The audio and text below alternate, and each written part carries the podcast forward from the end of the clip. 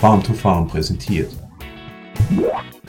Farmfluencer, der Podcast für deinen Boden. Hallo und herzlich willkommen bei diesem Video von Farm to Farm. Freut mich, dass du wieder dabei bist.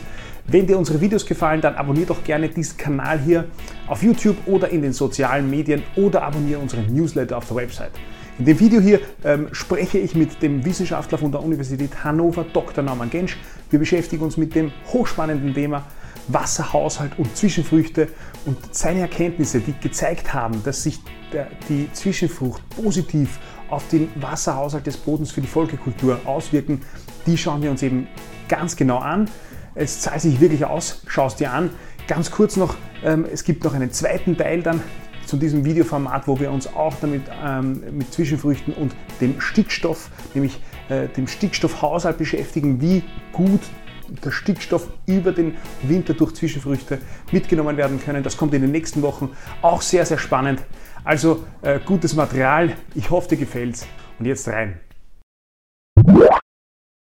Hallo, herzlich willkommen, äh, Norman Gensch.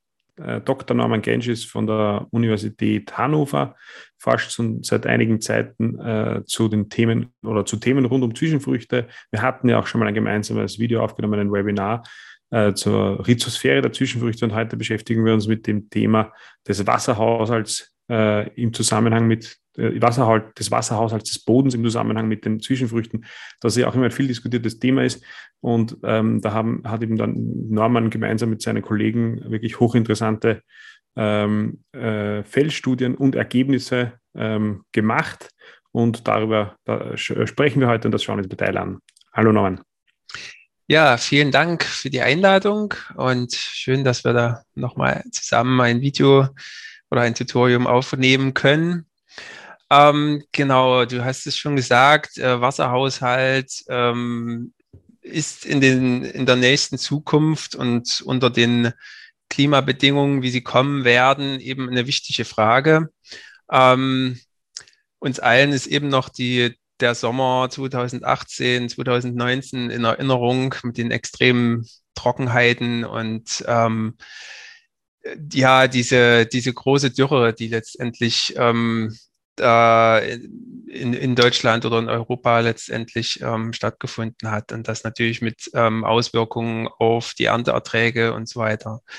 Und ja, die ähm, Zukunft, die Prognosen ähm, das, der, der Klimaforscher gehen eben da, davon aus, dass solche Extremevents wie 2018, 19 ähm, häufiger werden. Ja? Also wir werden im Sommer öfters und äh, stärkere Trockenperioden bekommen. Die Klimaprojektionen ähm, hier auf der linken Seite, das ist eine Projektion ähm, für die äh, Zeit, für die ähm, Sommertrockenheit bis ähm, 2050. Und man geht in etwa davon aus, dass die Sommerniederschläge zwischen äh, 25 bis 50 Prozent in vielen Regionen Deutschlands eben fallen werden und eben auch in Österreich. Ähm, die Winterniederschläge werden zwar ähm, mit einem Plus ähm, ein Plus verzeichnet zu sein, aber insgesamt bleibt immer noch ein Defizit. Ähm, das heißt, insgesamt wird es trockener langfristig ähm, mit eben mehr solchen Extremevents, ne, dass man halt solche, solche Dürreperioden hat.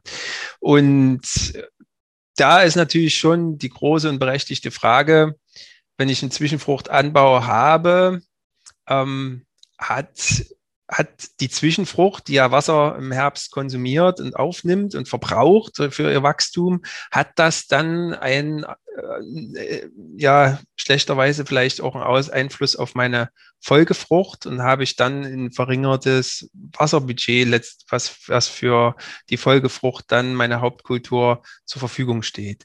Und eben dieser Frage sind wir nachgegangen.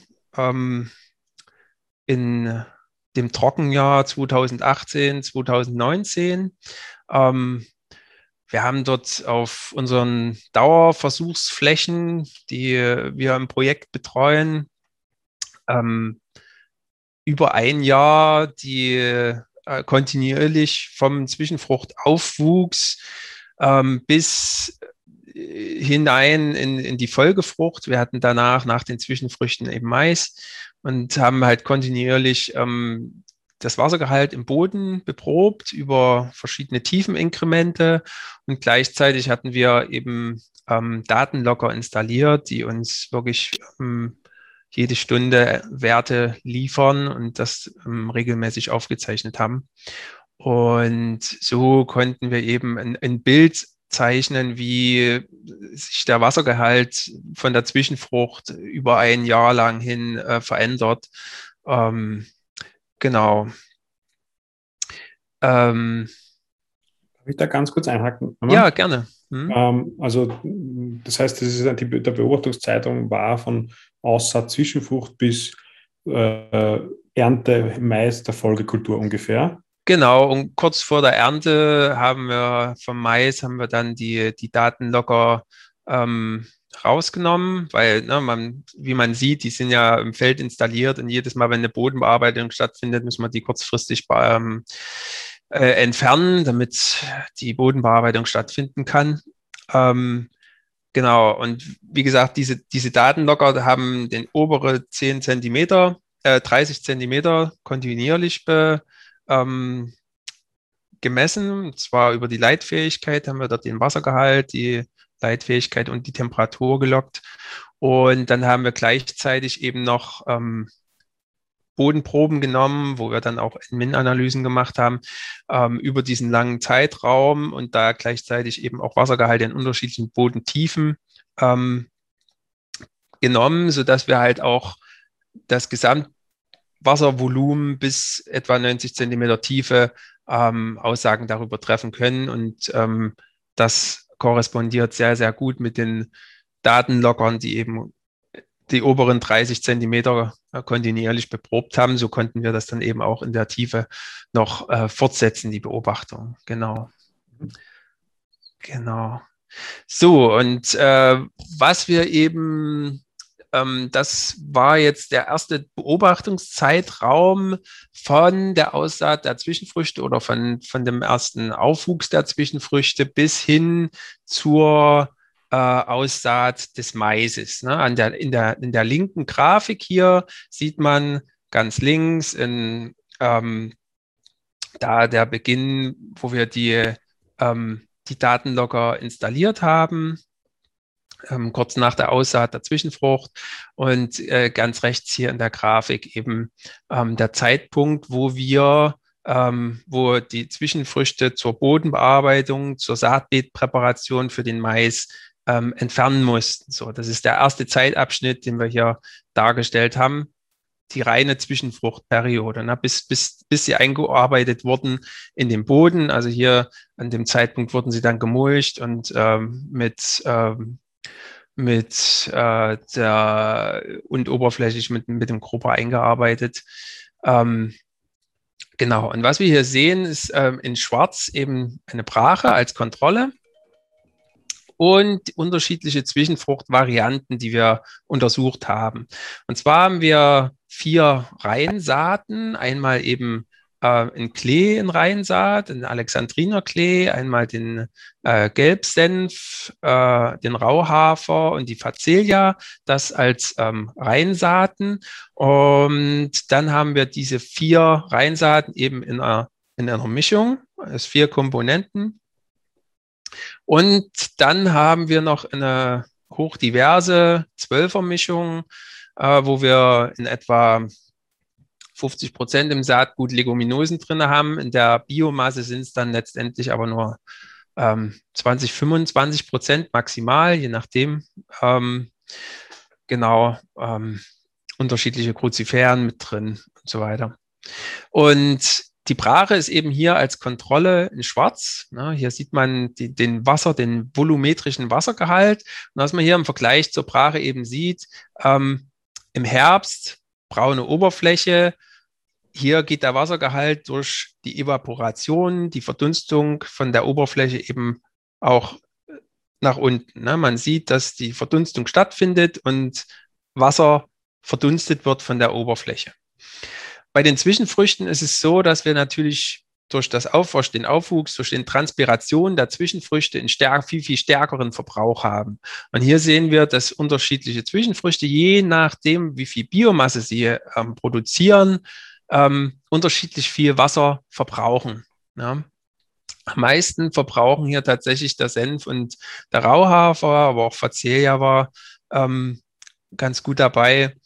Ähm, von der Biomasse waren die alle sehr ähnlich. Ne? Also die, die meist, also die, die, die vier Komponenten außer, außer Klee. Klee hat bei uns immer nur etwa die Hälfte von der Biomasse in Spross, aber auch in Wurzeln im Vergleich zu den anderen Variablen wie Senf, Rauhafer, Facelia oder den zwei Mischungen. Ne? Und deswegen hat es natürlich auch weniger Wasser im Herbst verbraucht. Ne? So, ähm, genau, und von den äh, von den von allen Zwischenfruchtvarianten war letztendlich die Zwölfermischung die, die am wenigsten im Herbst verbraucht hat, ne, für, für ihr Wachstum, für der, das, die Transpiration. Darf ähm, ganz kurz hm? einhaken? Gern. Also praktisch hat das also ausgesehen, ihr habt, ihr habt sozusagen ein, ein Zwischenfruchtfeld gehabt, das ihr im August ausgesät habt und da habt ihr halt dann verschiedene Streifen gehabt, äh, eben die genannten und dann einen vollkommen unbearbeitet, also diese, diese Schwarzbrache. Genau, richtig. Und, und das, man kann sozusagen sagen, ihr habt euch äh, die, die Bodenfeuchtigkeiten immer im Verhältnis zu, zur Schwarzbrache dann angesehen. Genau, richtig. Also hier, das sind die absoluten Werte. Ne? Okay. In der rechten Grafik hier dann sind die dann im Vergleich zur Schwarzbrache ähm, gesetzt, ne? zu 100 Prozent. Da komme ich gleich dazu. Ne? Mhm. Ähm, aber ja, das, dieser Versuch, das ist quasi ein ähm, verzufälligter, ein sogenannter randomisierter Split-Block-Design. Also man hat halt ähm, verschiedene Parzellen, die auf dem Feld quasi unterschiedlich verteilt sind, so damit man ähm, unterschiedliche Bodenparameter auch äh, erfasst, also so dass man ne, die, die äh, zufälligen Werte, also dass man das, das verteilt ne? und dass man auch ähm, den Boden, sage ich mal, repräsentativ erfasst mit den Werten. Ähm, genau. Ja, also ein randomisiertes Design. Ähm, insgesamt mit vielen verschiedenen kleinen Parzellen mit eben und jede Linie, die man hier sieht, ist ähm, auch eine, ein Mittelwert aus drei Feldwiederholungen. Ne? Also das ist hier schon mit einberechnet. Das sind eben alles Mittelwerte. Dahinter stecken eben noch viel, viel mehr Messwerte, als wir ähm, als hier gezeigt werden. Für die einfache Vereinfachung sind eben nur die Mittelwerte hier gezeigt. Genau. Ähm, und was man dann sieht im, im, im im äh, mit Einsetzen der Niederschläge. Und wenn dann Richtung November geht, hier endet die Vegetationsperiode, die Zwischenfrüchte ähm, nehmen nicht mehr so viel Wasser auf, ihr, ihr Zyklus ist beendet. Und dann setzen auch etwas mehr Niederschläge ein. Und es beginnt sich der Wasserhaushalt wieder zu füllen. Und was interessant ist, dass ähm, relativ schnell eben dieser Wasserspeicher im Vergleich zur Brache wieder aufgefüllt ist. Ja, wenn man sehe, wenn man hier schaut, bei den meisten Zwischenfrüchten, wie zum Beispiel ähm, na, bei Klee oder ähm, bei, bei, bei, den, bei der Vierermischung, auch bei der Zwölfermischung, auch bei Facelia, bis spätestens Februar hier sind alle ähm, Zwischenfrüchte eben wieder auf dem Niveau der Brache oder überschreiten dieses. Ja, bei der, der einzige ist der Senf. Ähm, der braucht sehr, sehr viel länger, um eben wieder auf dieses Niveau zu kommen. Und aber letztendlich am Ende der Zwischenfruchtperiode, wenn alle eingearbeitet sind, ist der Senf eben wieder auf demselben Niveau. Und das sieht man hier in der rechten Grafik eben nochmal. Hier ist eben die, die, die Brache als 100 Prozent gesetzt. Ne? Und alles, was, ähm, was, ähm, was im Positiv, also was ähm, ein Wasserbudget höher als die Brache hat, ist hier als, ähm, als blauer Wert angegeben. Und alles, was ähm, ein negatives Wasserbudget hat im Vergleich zur Brache, ist hier rot gekennzeichnet. Ne? Und da sehen wir eben hier unten eben die Zeitachse äh, von der Aussaat der Zwischenfrüchte bis hin zur ähm, bis zur Mais, äh, bis zur Bodenbearbeitung, kurz vor der Maisaussaat. Und hier sehen wir eben, außer Senf sind eben alle Zwischenfruchtvarianten äh, sehr, sehr zeitig eben im, im, im Jahr, Januar oder Februar spätestens wieder in einem positiven Bereich. Und das Wasserbudget ist ausgeglichen, beziehungsweise ähm, übertrifft eben das der Brache. Also wir haben halt in, in, in, in Mehrwert, also ein positives Wasserbudget im Vergleich zur, zur Brache. Ähm, genau. Darf ich ganz kurz? Ja, gern. Ähm, das heißt, äh, der, der, der, ihr habt sozusagen in diesem Versuch nachgewiesen, dass ähm, egal, ob die Zwischenfrucht jetzt mehr oder weniger Biomasse hat, in, den, in, diesen, in diesen verschiedenen äh, Varianten hat der Klee weniger gehabt und der Mix 12 hat wesentlich mehr gehabt. Mhm. Egal, äh, unabhängig von der Biomasse ist am Ende sozusagen der, der, der, der Zeit im März hat der Boden äh, mehr Wasser, volumetrisch Wasser gespeichert gehabt, als die Schwarzbrache, wo seit dem Sommer nichts passiert ist. Ganz Wie kann genau. Man das erklären eigentlich? Naja, das Ganze hängt mit diesem Mulcheffekt zusammen. Ähm, wenn die Zwischenfrüchte ähm, absterben, im Winter frieren sie ab und legen sich quasi als Mulch oben auf diese Oberfläche. Und das verringert natürlich die Evapotranspiration, ähm, die, ja, die, die, die Transpiration ähm, ja, die, Evap die Evaporation von der Bodenoberfläche. Na, die, die, die, die Schwarzbrache, das sieht man ja hier am Anfang der Grafik, wie hier auch die Wassergehalte runtergehen. Das ist, da sind keine Pflanzen drauf, das ist einfach nur die nackte Verdunstung von der Bodenoberfläche. Und ähm, wenn wir eben Mulch von den Zwischenfrüchten oben aufliegen haben, dann kann zum einen der Boden, also der, der, der Regen eben besser eindringen in den Boden. Ähm, und zum anderen ist der Boden vor der Verdunstung geschützt. Also es bleibt mehr in, im, im Boden auch zurück. Und ähm, Genau, also das ist so, so, so ein wichtiger Faktor, der langfristig dann, wenn die Niederschläge eben ausreichen, dann auch wieder zu einem positiven Wasserbudget führen. Und 2018, 19, das war eben auch ein sehr, sehr trockenes Jahr mit Frühjahrstrockenheit, mit äh, sehr, sehr trockenen Sommern. Und da hat es sich tatsächlich eben auch bewährt, ähm, die Zwischenfrucht ähm, drauf zu etablieren, wenn man sie denn etablieren konnte, wenn, wenn der Niederschlag gereicht hat, eine Zwischenfrucht zu etablieren. Und dann spart das tatsächlich Wasser. Ähm, ja, das ist schon eine wirklich eine, eine, eine, wegweisende eigentlich Analyse oder, oder Untersuchung meiner Meinung nach, weil gerade diese Trockenjahre, die ja, wo ja oft dann unter Praktikern diskutiert wird, äh, wäre es nicht besser gewesen, hätte ich keine Zwischenfrucht gemacht.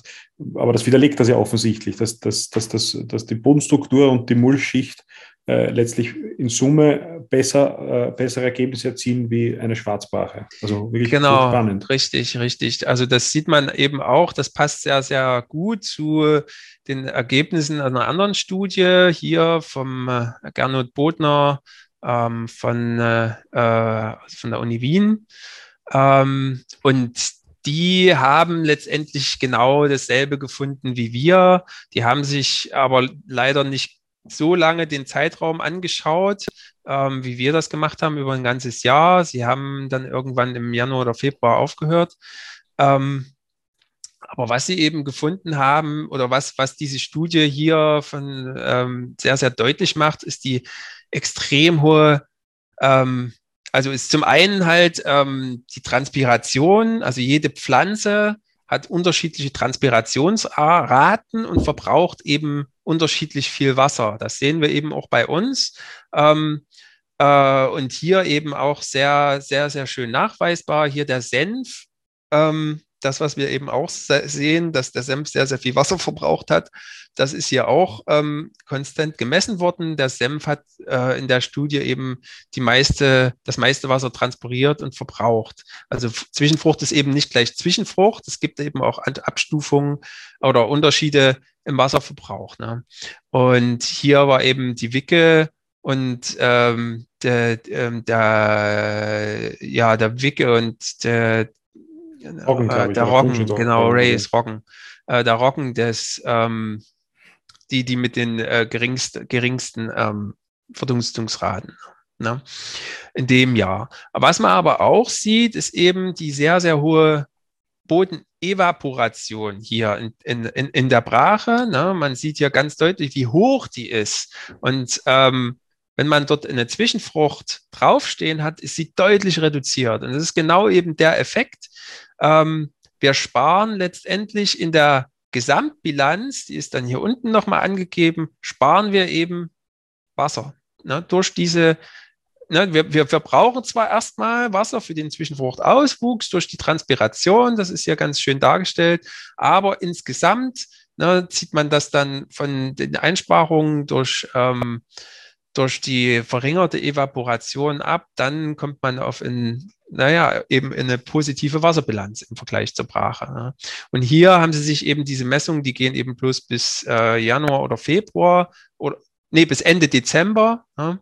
ähm, sind diese Messungen hier. Deswegen sind sie im zweiten Jahr ähm, jetzt nicht unterschiedlich zur Brache, aber hätten Sie dort vielleicht noch im Februar oder März gemessen, dann wären Sie vielleicht auf, eben auf, auch auf ähnliche Ergebnisse wie bei uns gekommen, ne, dass, dass man dann eben auch ein positives Wasserbudget hat und eben noch mehr Wasser spart durch die verringerte ähm, e Bodenevaporation. Ne? Genau. Ich stehe hier in meinem Feld in meiner Zwischenfrucht, nämlich in der Farm-to-Farm-Zwischenfrucht Mykomax Abfrosten. Was ich hier eigentlich sagen will, ist, dass wir von Farm to Farm auch Zwischenfruchtmischungen anbieten, ähm, Standardmischungen. Unser Fokus liegt dabei auf einer hohen Diversität, das heißt einer hohen Artenvielfalt. Äh, die, die Zwischenfruchtmischungen sind alle standardmäßig behandelt mit dem ähm, Biostimulanz Phosphid, also Nutrified Magnum S und ganz besonders, wir bieten auch individuelle Zwischenfruchtmischungen, abgestimmt auf dich und deinen Betrieb an. Wenn du also daran Interesse hast, äh, die Zwischenfruchtmischungen von uns, von Farm to Farm zu beziehen, dann kontaktiere mich gerne oder schau auf unsere Website. Ich freue mich. Ja, und ähm, wir haben natürlich dann auch uns die Periode angeschaut nach der, äh, nach der Zwischenfrucht, wo dann ähm, der Mais ausgesät wurde. Und das ist hier dargestellt in der Grafik. Hier haben wir in der linken Seite der, der linken Grafik ist quasi die, ähm, die, die Maisaussaat gewesen, oder das war ein Tag nach der Maisaussaat, da haben wir die Datenlogger eben wieder ähm, installiert. Und hier rechts, das ist kurz vor der Ernte ähm, des Maises, da haben wir sie entfernt. Und was es hier schon, schon auffällt, eben außer für die Zwölfermischung, da komme ich gleich dazu, warum das hier ein bisschen anders aussieht. Also die ähm, Vierermischung, oder? Äh, ja, die Vierermischung, Entschuldigung, ähm, liegen eigentlich alle Zwischenfruchtvarianten über der Brache. Und das sieht man hier rechts in dieser Grafik, die wir vor uns schon gesehen haben, wo als äh, auf 100% Brache normiert wurde, sehen wir eigentlich, dass alle Zwischenfrüchte ein deutlich positives Wasserbudget haben während des Maiswachstums. Das heißt, alle Zwischenfruchtarten haben in eine verbesserte ähm, Bodenwasserhaushalt für den Mais. Und das 2019, wo Wasser eben so ein Defizit war. Ähm, das heißt also, äh, ja, beim Mix 4 ähm, sieht's, ist der Anfang ja ein bisschen sieht ein bisschen anders aus. Hier, das liegt aber daran auch, dass ich hier keine Feldwiederholung habe oder Messwiederholung habe, weil da ähm, die Daten locker ausgefallen sind. Das heißt, äh, das heißt also hier habe ich keine Wiederholungen dazu. Ne? Deswegen ähm, ist dieser Wert halt so ein bisschen mit Vorsicht zu behaften. Aber bei allen anderen, äh, wo wir eben auch die Messwiederholung haben, es ist sehr, sehr konsistent, dass wir durchweg eine höhere Wasserverfügbarkeit haben. Und insbesondere ähm, zu den äh, späteren Zeitpunkten, wenn dann wieder ein paar Niederschläge eingesetzt haben, dort ähm, sieht man ganz deutlich, dass wir dann ein viel, viel stärkeres ähm, Wasser, Wasser im Boden haben zu den späteren Zeitpunkten. Also man sieht, also da kann man eigentlich sagen, äh, im, im Oktober, also August oder September, wie man das hier sieht, hat, hat, hat die, die, die Fläche sozusagen fast um 50 Prozent mehr, also die Rauhafer oder die Mix 12 äh, hier, oder Faselia auch, ja, äh, um fast 50 Prozent volumetrisch mehr Wasser gehabt als die die Fläche, die im Jahr davor eine Schwarzbare hatte, oder? Das, verstehe ich das richtig? Richtig, genau. Also das, also man hat eben 50 Prozent mehr verfügbares Wasser in diesen, in dem, im, im Boden gehabt über diese ganze Periode.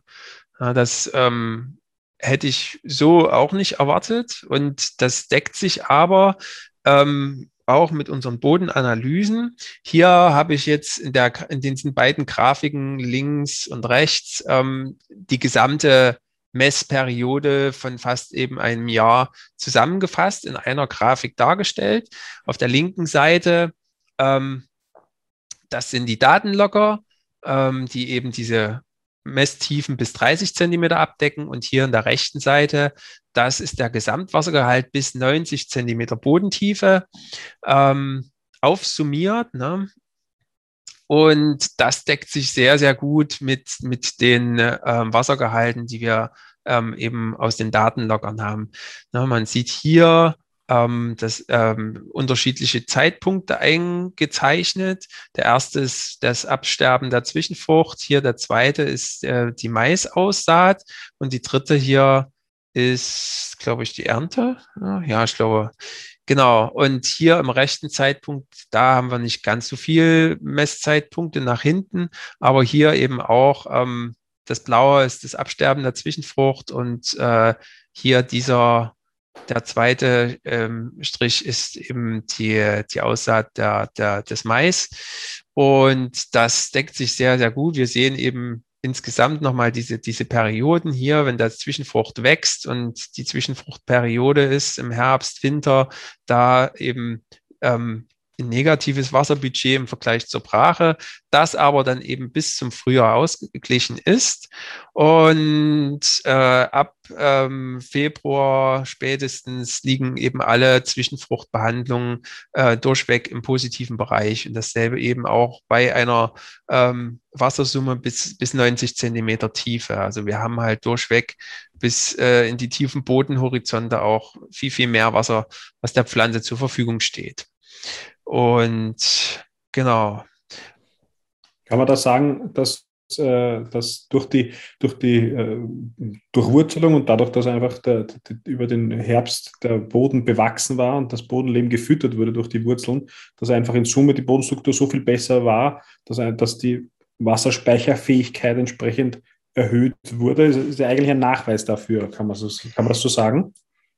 Ja, genau. Also das, ähm, äh, das sind so die Effekte, die wir da davon von ableiten. Also es gibt ja mehrere Effekte, die halt den Bodenwasserhaushalt ähm, beeinflussen. Ne? Das eine ist eben das Porenvolumen, ähm, was zum, zum großen Teil eben durch die, durch die Aggregate, durch die Bodenstruktur bedingt wird. Ähm, und das andere ist eben auch ähm, der Humusgehalt im Boden, der eben auch als Wasserspeicher fungiert. Aber bei unseren Zwischenfruchtversuchen ist es so, dass der Einfluss der, des Humuses relativ gering ist auf den Wasserhaushalt. Hier ist es tatsächlich so, ähm, dass wir, wie wir es hier eben dargestellt sehen, dass die, dass die Wurzelmasse der Zwischenfrüchte oder die Wurzel, ähm, dazu führen, ähm, dass wir eine wesentlich verbesserte Bodenstruktur haben. Zum einen haben wir eben Bioporen, die entstehen, wenn die Wurzeln in den Boden hineinwachsen. Das heißt, die, und, und wenn dann hm, die Wurzel ausfriert oder eben zersetzt wird, dann bilden sich viel, viel mehr Röhrensysteme. Zum anderen scheiden die Zwischenfrüchte eben viele Wurzelexudate, Substanzen aus, ähm, die zu einer verbesserten Bodenstrukturbildung führen. Ähm, außerdem kommen dann noch Mikroorganismen, ähm, Mikroorganismeninteraktionen dazu, auch ähm, die Zwischenfrüchte aktivieren eben auch ein verbessertes Bodenleben und auch die Mikroorganismen scheiden, ähm, sage ich mal, Produkte aus, äh, die dann dazu führen, dass wir eben eine verbesserte Aggregatstruktur finden. Und das konnten wir jetzt auch nachweisen ähm, als ähm, ähm, in, in, in, einer anderen Studie, die wir jetzt gemacht haben, dass sich eben durch kontinuierliche Zwischenfruchtbehandlung auch ähm, die Aggregatstruktur im Boden verbessert. Nur allein durch die Zwischenfrucht, durch ähm, die, die, durch die Wurzelaktivitäten, durch die Mikroorganismenaktivitäten ähm, haben wir mehr größere Wurzel, äh, Aggregate im Boden, ja, mehr größere Aggregate, das ist das, was wir wollen, ähm, und weniger kleinere Aggregate. Und wir haben eben dann auch ähm, mehr Kohlenstoff, das in den größeren Aggregaten eingelagert wird, ähm, eben durch die äh, Wurzelinteraktion. Und genau dadurch haben wir halt eine bessere Durchlüftung, eine bessere Wasserzirkulation. Das Wasser ähm, kann eben besser in den Boden eindringen und durch das verbesserte Porenvolumen eben auch im Boden gehalten werden. Ne? Es versickert nicht so schnell, es, es, äh, es kann gut infiltrieren und dadurch können auch ähm, Extremniederschlagsevents dann auch besser aufgenommen werden. Wogegen dann bei Brache oder wenn man eben weniger Porenvolumen haben, ähm, der Boden oftmals schnell verkrustet und dadurch ähm, ja auch geringer, weniger Wasser in die, in die, in die Tiefe geleitet werden kann. Und das ist eben sehr guter Beleg dafür, ist eben der verbesserte Wasserhaushalt, der sich ja unter allen Zwischenfruchtvarianten kontinuierlich durchzieht. Ne? Genau. Hoch faszinierend, dass, dass man das jetzt geschafft hat, sozusagen da äh, das nachzuweisen, was, was man ja aus der Praxis auch sieht, wenn man den Boden mal hineingräbt nach einer Zwischenfrucht oder und daneben einen Acker, wo man das nicht macht. Ne? Genau, ja. Ähm, hier nochmal ein Bild von diesen Wurzelsystem. Das ähm, haben wir im Herbst ähm, nach den Zwischenfrüchten äh, aufgenommen, beziehungsweise das Bild hier unten ist ähm, äh, nach der Weizenernte, ähm, kurz vor der Aussaat der Zwischenfrüchte. Ähm, aber hier diese, diese, das sind diese, diese Wurzelkanäle, diese Bioporen, ne, wo dann, das sind Bildern von Maiswurzeln hier, äh, die nach der Zwischenfrucht stehen und die nutzen eben dann auch diese, diese Kanäle, die Bioporen der, der, der Zwischenfrucht als, als Leitkanäle, die dann in den Boden reingehen. Das sieht man dann sehr schön hier, wie die dann so diese, diese präferentiellen Fließwege auch fürs Wasser nutzen, um dann nach unten in den Boden zu kommen. Ähm, und hier schon, ne, diese, die, all diese, diese Punkte hier, das sind alles eben Bioporen, ähm, die zum einen natürlich auch durch die Regenwurmaktivität, aber eben auch durch äh, Wurzelaktivität entstehen. Ähm, und das verbessert sich sehr, sehr stark eben durch die Zwischenfrucht. Ne? Und das sind halt so ähm, Auswirkungen, ja, ähm, die sich eben jetzt langfristig dann auch zeigen. Ne? Nach mehrfacher Zwischenfruchtanwendung hat man eben ja diese, diese verbesserte Struktur dann auch im Boden. Ne? Genau. Hochspannend, äh, dass man, dass man das sozusagen in diesen, Nach äh, in diesen Versuchen nachweisen konnte. Genau. Ja, gut, das war soweit der erste Teil zu dem zum Wasserhaushalt. Ne? Na gut, dann, dann sage ich ja vielen, vielen Dank, Naman Gensch, für die, für die Ausführungen äh, und, und ähm, die, die, ja, diese, diese wirklich hochspannenden Erkenntnisse, die ihr da hattet. Ähm, das, diese Papers dazu oder die, die, die Literatur wird, eh, glaube ich, äh, zugänglich. Das heißt, wenn sich da jemand dafür interessiert, findet man das im, im Internet, beziehungsweise kann man sich dann an mich wenden. Genau. Äh, du schickst mir mal den Link. Genau, ähm, wir werden dann den Link, genau, das ist in, das wird jetzt erscheinen in einer Open Access, also frei zugänglichen Zeitschrift, eine wissenschaftliche Zeitschrift. Ähm, dort wird das ähm, in Englisch die Studie publiziert werden. Ist sowie die Daten als auch die Studie ist alles ähm, frei zugänglich und frei runterladbar wird das zur Verfügung stehen und den Link, den können wir dann unter das Video mitsetzen, sobald eben ähm, die, die, die Publikation akzeptiert wurde. Ähm, dann äh, werden wir auch den Link noch mit drunter setzen. Ähm, und es wird dann auch in Deutsch gibt's, äh, wird es auch ähm, Material geben. Ähm, ich schreibe gerade die Story eben noch für äh, verschiedene landwirtschaftliche Zeitschriften auf und so. Dann werden wir das Material auch auf einem Server laden, wo es dann eben auch frei zugänglich runterladbar ist.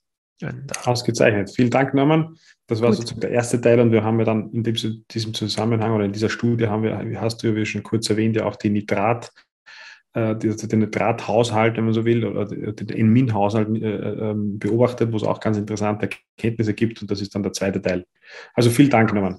Ja, gern geschehen. Farmfluencer, der Podcast für deinen Boden.